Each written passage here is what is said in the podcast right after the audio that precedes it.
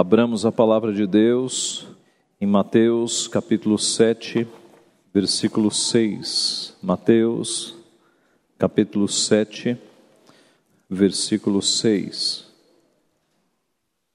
Diz assim a santa e inerrante palavra do Senhor: Não deis aos cães o que é santo, nem lanceis ante os porcos as vossas pérolas, para que não as pisem com os pés e voltando-se vos dilacerem. Vamos orar. Pai Santo, mais uma vez estamos diante da tua santíssima palavra, ó Pai.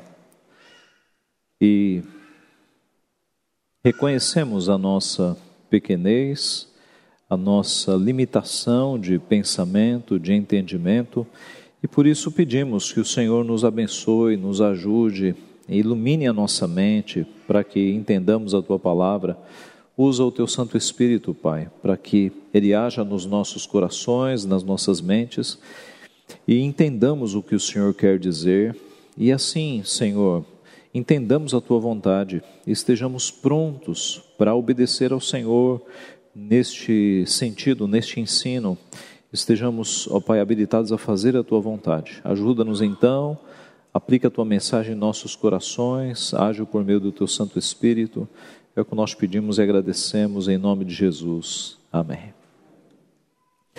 Meus irmãos, a última vez que nós analisamos as palavras de Jesus no Sermão do Monte foram é, sobre os versículos anteriores, do verso 1 ao 5, especificamente o ensino de Cristo para que nós não julguemos, não, não julgueis para que não sejais julgados. Né? Então, para que nós não julguemos, para que não sejamos julgados. E nós vimos na ocasião basicamente dois ensinos. O primeiro foi que nós devemos não devemos julgar finalmente ou condenar as pessoas muito rapidamente, que é a nossa tendência.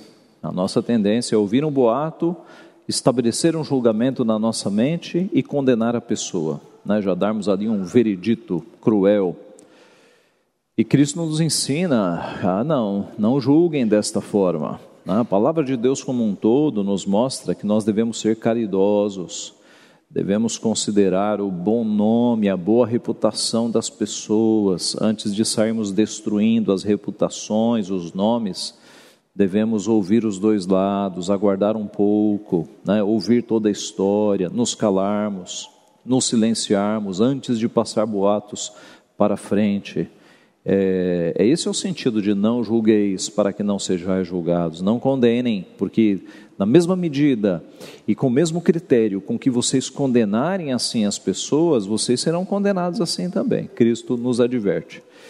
E na sequência vimos uma segunda lição contra a hipocrisia. Cristo dizendo é, que nós não devemos ficar observando o argueiro, a ferpa, o fiapinho de madeira no olho dos outros, enquanto nós temos uma tora, uma, uma, uma viga de madeira no nosso olho. É Cristo falando contra a hipocrisia.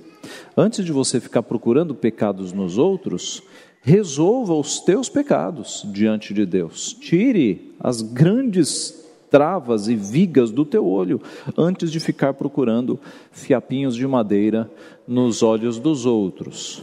Na sequência, nosso Senhor Jesus nos traz esta palavra: Não deis aos cães o que é santo, nem lanceis ante os porcos as vossas pérolas, para que não as pisem com os pés e voltando-se vos dilacerem.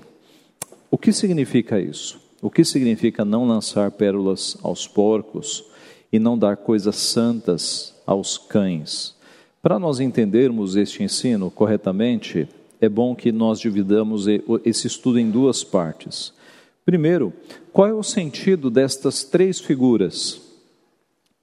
Cães, porcos e pérolas, que estão sendo usados aqui não num sentido literal, mas num sentido figurado. Então vamos entender essas três figuras: cães, porcos e pérolas. E, por consequência, nós vamos entender o que significa não lançar pérolas aos porcos e não lançar coisas santas aos cães. Então, primeiro, qual é o sentido de cães, porcos e pérolas? O que significavam essas coisas na época bíblica, na época em que Cristo escreveu? Cães, comecemos por eles. Cães, no período bíblico, não eram animais domesticados como os que nós temos hoje. Hoje nós temos cães dentro de casa, não é? Isso em Israel nunca aconteceu. Nunca aconteceu. No máximo, eles usavam cães para ajudar no pastoreio das ovelhas. Mas cães em Israel nunca foram domésticos, nunca, pelo contrário. Você vai observar que sempre que a Bíblia se refere a cães, é no sentido de um animal imundo, porque naquela época os cães eram carniceiros. Os cães faziam o que as hienas faziam na, no mato e o que os urubus fazem de uma forma geral. Os cães devoravam cadáveres mortos. Os cães comiam tudo aquilo que era abjeto, tudo aquilo que não se comia, os cães comiam, porque eles viviam pelas ruas sem donos, comendo o que desse para comer. Não é à toa que duas vezes nós vemos na Bíblia a expressão de o cão voltou ao próprio vômito porque era isso que acontecia, era isso que eles faziam. Os cães no período bíblico eram imundos, eram cheios de doenças, comiam qualquer coisa, eram carniceiros de fato. Assim, eles comiam restos mortais, cadáveres. A Bíblia algumas vezes mostra os cães neste sentido. Por exemplo, Êxodo 22, 31. Ser-me-eis homens consagrados, portanto, não comereis carne dilacerada no campo, deitai-la-eis aos cães. Essa carne eh, que não se come, dê aos cães. Disse o filisteu a Davi: Sou eu algum cão para vires a mim com paus? E pelos seus deuses amaldiçoou o filisteu Davi. Golias dizendo para Davi, né? Quando Davi veio enfrentá-lo: Eu sou algum cão, no pior sentido da palavra. Agora, Davi, após quem saiu o rei de Israel, a quem persegue, a um cão morto ou a uma pulga, quando Davi eh, se referia a Saul, sendo perseguido por Saul. 1 Reis 14: Quem morrer a Jeroboão na cidade, os cães o comerão, e o que morrer no campo aberto, as aves do céu o comerão, porque o Senhor o disse. Vários outros textos, por exemplo, o episódio em que Jezabel foi devorada por cães. Os irmãos se lembram? Então, os cães estavam longe de ser os cães que nós temos hoje, domesticados. Eles eram animais não domésticos, selvagens, carniceiros. É, segunda Reis 9:36, então voltaram e lhe fizeram saber. Ele disse: Essa é a palavra do Senhor que falou por intermédio de Elias o tesbita, seu servo, dizendo: no campo de Jezreel, os cães comerão a carne de Jezabel, o que de fato aconteceu. Jezabel foi comida por cães. O salmista, num salmo messiânico, cães me cercam, uma súcia de malfeitores me rodeia, traspassaram-me as mãos e os pés. No mesmo salvo, livra-me a minha alma da espada e das presas do cão a minha vida. Provérbios 26, 11 como o cão que torna ao seu vômito, assim é o insensato que reitera a sua estultícia. Na parábola na parábola do rico e Lázaro, e desejava alimentar-se das migalhas que caíam da mesa do rico, e até os cães vinham lamber-lhes as úlceras. Não são cães domésticos que estavam por ali, é a figura dos, dos cães abandonados, né, carniceiros da cidade. Com eles aconteceu, Pedro diz na segunda epístola, o que diz certo adágio verdadeiro: o cão voltou ao seu próprio vômito, e a porca lavada voltou a revolver-se no lamaçal. Observe neste versículo cães e porcos juntos, como no versículo que estamos estudando. Acautelai-vos dos cães, acautelai-vos dos maus obreiros, acautelai-vos da falsa circuncisão.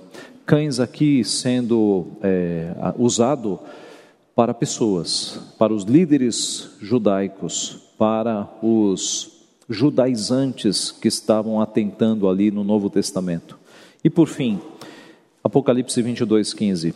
Fora ficam os cães, os feiticeiros, os impuros, os assassinos, os idólatras e todo aquele que ama e pratica a mentira. Cães aqui também, não no sentido literal, mas relacionado com feiticeiros, impuros, assassinos, idólatras, a ideia de pessoas que eram desprezíveis, que eram de fato aqueles que não poderiam entrar no reino de, de Deus, chamados aqui como cães.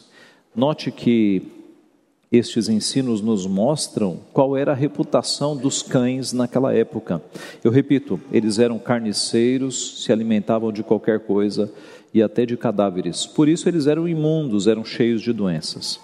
E quanto aos porcos? Como eram vistos os porcos na época bíblica? Observe, os porcos nunca foram amaldiçoados. Foi Deus quem fez os porcos, foi Deus quem fez os cães.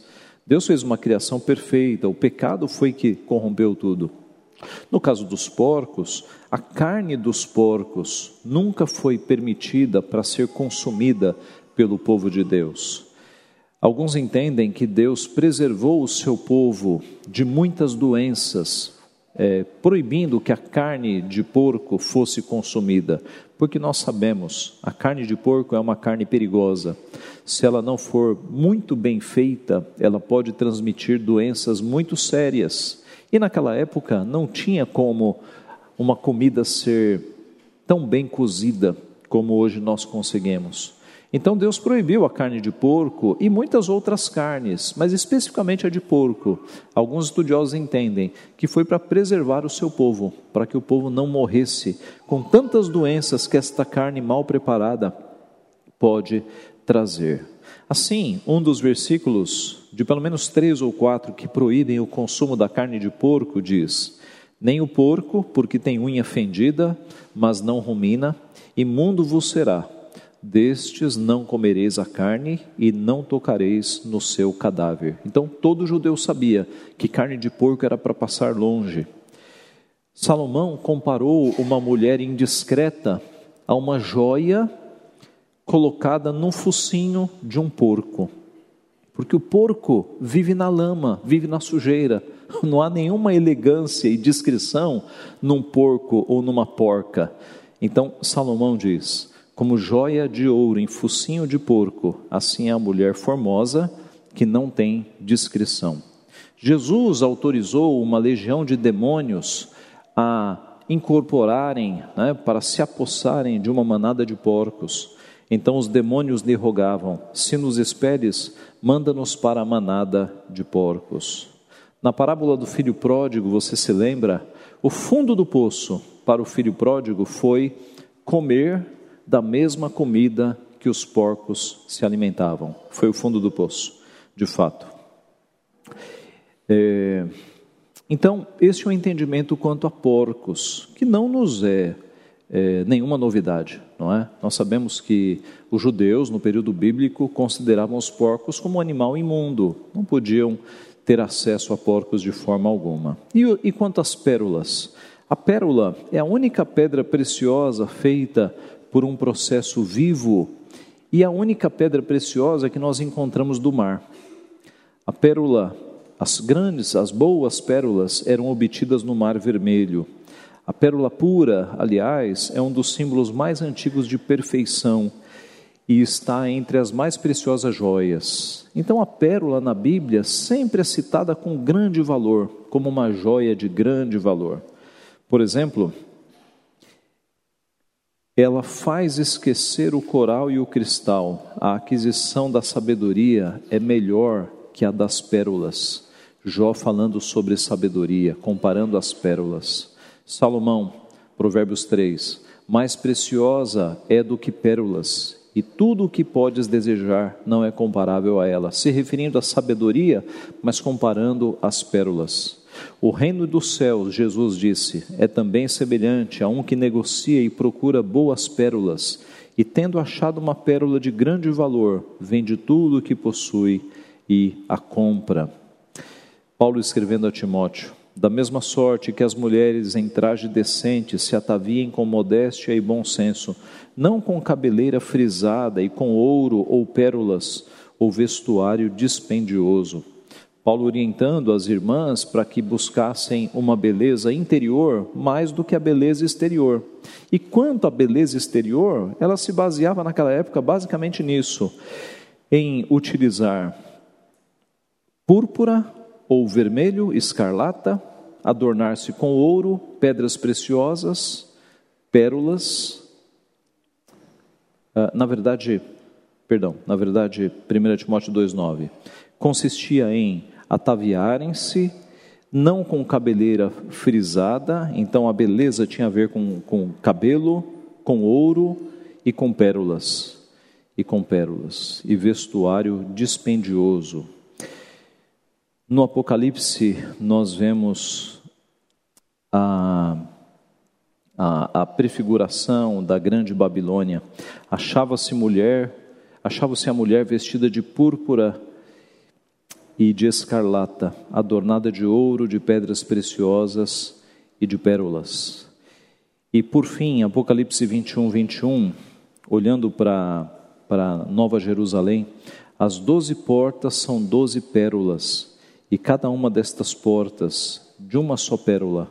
A praça da cidade é de ouro puro, como vidro transparente. Então, as pérolas no período bíblico tinham grande valor, talvez mais valor do que elas têm hoje, né? eram finas joias. Então, meus irmãos, nós temos aqui os cães, os porcos e as pérolas. Os cães, como animais abjetos, imundos naquela época, carniceiros que voltavam ao próprio vômito. Os porcos também, animais imundos cerimonialmente, que viviam na sujeira.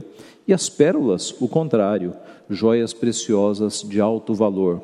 O que significa então, no nosso segundo ponto, lançar coisas santas aos cães? e lançar pérolas aos porcos. Significa que nós não podemos pegar coisas santas do Senhor, não podemos pegar as pérolas espirituais do Evangelho e lançar para os cães e para os porcos, para aqueles que, do ponto de vista de Deus, são abjetos, são imundos. E por que eles seriam? É aqui que é o ponto. São os zombadores da fé, são os escarnecedores, são aqueles que são declaradamente inimigos de Deus, são aqueles que fazem é, chacota do Evangelho, aqueles que se opõem ao Evangelho. Este é o ponto. Cristo nos ensinou a sermos simples como as pombas, mas prudentes como as serpentes. Veja como Cristo demonstrou na prática esta ideia de não lançarmos pérolas aos porcos. Veja como ele tratou diferente algumas pessoas. Por exemplo, como Cristo tratou Nicodemos e como Cristo, que era um doutor da lei, um fariseu, e como Cristo tratou Natanael. A Nicodemos, Jesus tratou assim. Então lhe perguntou Nicodemos, João 3: Como pode suceder isto? Acudiu Jesus Tu és mestre em Israel e não compreendes estas coisas? Em verdade, em verdade te digo que nós dizemos o que sabemos e testificamos o que temos visto, contudo não aceitais o nosso testemunho. Se tratando de coisas terrenas não me credes, como crereis se vos falar das celestiais? Note, tratando com o mestre da lei, que deveria conhecer as coisas de Deus, Cristo é bastante duro. Cristo trata num nível. Ora, você é mestre e não consegue compreender essas coisas? Agora veja como ele trata Natanael, João capítulo 1, a partir do 47. Viu, Jesus viu Natanael aproximar-se e disse a seu respeito: Eis um verdadeiro israelita em quem não há dolo. Perguntou-lhe Natanael: De onde me conheces? Respondeu-lhe Jesus: Antes de Filipe te chamar, eu te vi quando estavas debaixo da figueira. Então exclamou Natanael: Mestre, tu és o filho de Deus, tu és o rei de Israel. Ao que Jesus lhe respondeu: Porque te disse que te vi debaixo da figueira, crês? Pois maiores coisas do que estas verás. Observe como Jesus trata carinhosamente Natanael, porque este era um servo de Deus, tinha um coração puro. Nicodemos naquela ocasião estava com um coração de incredulidade. Observe que nos evangelhos, de uma forma geral, Jesus trata muito bem pecadores arrependidos. As pessoas marginalizadas da sociedade, Jesus trata bem. Sejam eles cobradores de impostos, sejam eles bandidos, prostitutas, malfeitores, aqueles marginalizados, doentes, Jesus trata bem. E quem Jesus trata mal, com dureza, no Novo Testamento? Os religiosos, aqueles que faziam oposição aqueles que tinham a lei diante dos seus olhos e não criam que Jesus era o Messias. Então, com estes, Jesus nunca pecou, mas Jesus sempre foi duro com estes, o chamando de raça de víboras, de sepulcros caiados, de hipócritas. Então, observe que Jesus, ele discernia de fato quem eram as pessoas. Aos simples, ele tratava com gentileza, com amor, com afeição. Aqueles que eram opositores do Evangelho, Jesus tratava com firmeza, com dureza, muitas vezes. Quando Jesus foi interrogado por Pilatos, ele respondeu. Mas na sequência, quando ele foi interrogado por Herodes, ele não respondeu nenhuma palavra. Lucas 23, 9 registra: E de muitos modos o interrogava Herodes, Jesus, porém, nada lhe respondia. Jesus sabia que responder Herodes era jogar pérolas aos porcos. Ele ficou calado, não respondeu. Jesus não lançava pérolas aos porcos. E ele ensinou os discípulos a como agir no caso de encontrar porcos. Ele disse em Mateus 10: Em qualquer cidade ou povoado em que entrardes, indagai quem neles é digno e aí ficai até vos retirardes. Ao entrardes na casa, saudai-a. Se com efeito a casa for digna, venha sobre ela a vossa paz.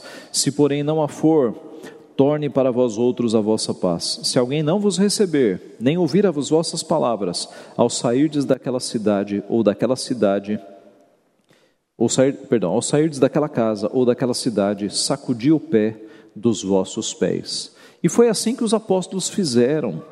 Em Antioquia, por exemplo, quando Paulo percebeu que os judeus estavam blasfemando e contradizendo Paulo, tanto ele quanto Barnabé disseram, Atos 13: Cumpria que a vós outros, em primeiro lugar, fosse pregada a palavra de Deus, mas posto que a rejeitais, e a vós mesmos vos julgais indignos da vida eterna, eis aí que nos volvemos para os gentios e alguns versículos na sequência, a estes, sacudindo contra aqueles o pó dos pés, partiram.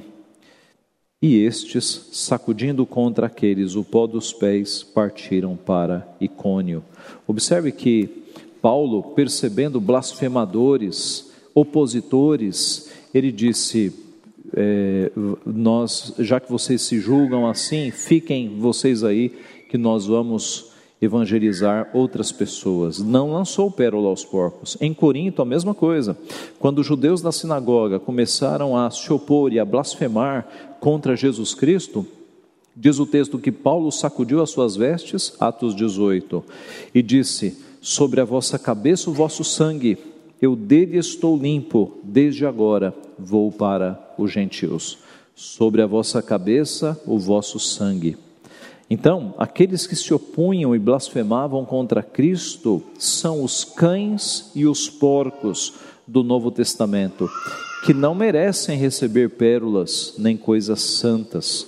A palavra de Deus nos diz em Provérbios 9:8: Não repreendas o escarnecedor, para que te não aborreça. Paulo escrevendo a Tito, capítulo 3, Evita o homem faccioso depois de admoestá-lo primeira e segunda vez, pois sabes que tal pessoa está pervertida e vive pecando e por si mesma está condenada. Assim, qual é a aplicação para nós? A aplicação para nós, meus irmãos, é que nós não devemos discriminar pessoas, nós devemos pregar o evangelho a todos, a todos. Não podemos julgar e condenar sem conhecer as pessoas. Nós devemos pregar o evangelho a todos. Agora, se na nossa pregação você pregou uma vez para a pessoa, ela escarneceu, ela zombou. Você pregou a segunda vez para esta pessoa, ela escarneceu, ela zombou. Você andou a última milha e pegou, pregou terceira vez para essa pessoa, ela escarneceu e zombou.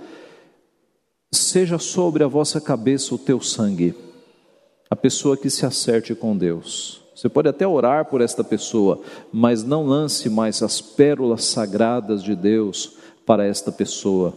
Porque assim como um porco, ela vai pegar estas pérolas sagradas e vai confundir com comida e vai mastigar e vai pisar em cima. É o que Cristo falou aqui nesta instrução que ele nos dá.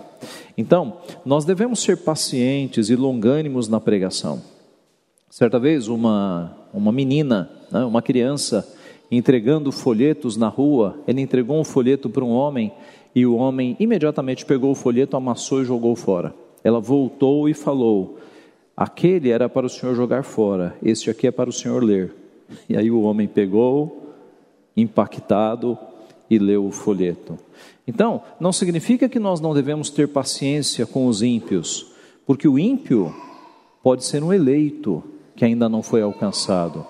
Observe que o apóstolo Paulo era um perseguidor do evangelho, quem diria que o apóstolo Paulo, um perseguidor do evangelho, se tornaria o apóstolo dos gentios? Então nós devemos ter paciência. Não é porque a pessoa ela te ela não aceita o evangelho numa primeira vez que você vai chamar de porco e cão e, e não vai mais pregar. Nós devemos insistir.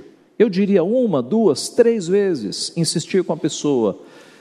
Mas se ela permanecer na na chacota, na blasfêmia, na eh, zombando do Evangelho, blasfemando contra o Evangelho, vai chegar um ponto que você vai dizer: não, de fato eu não vou mais lançar pérolas para esta pessoa.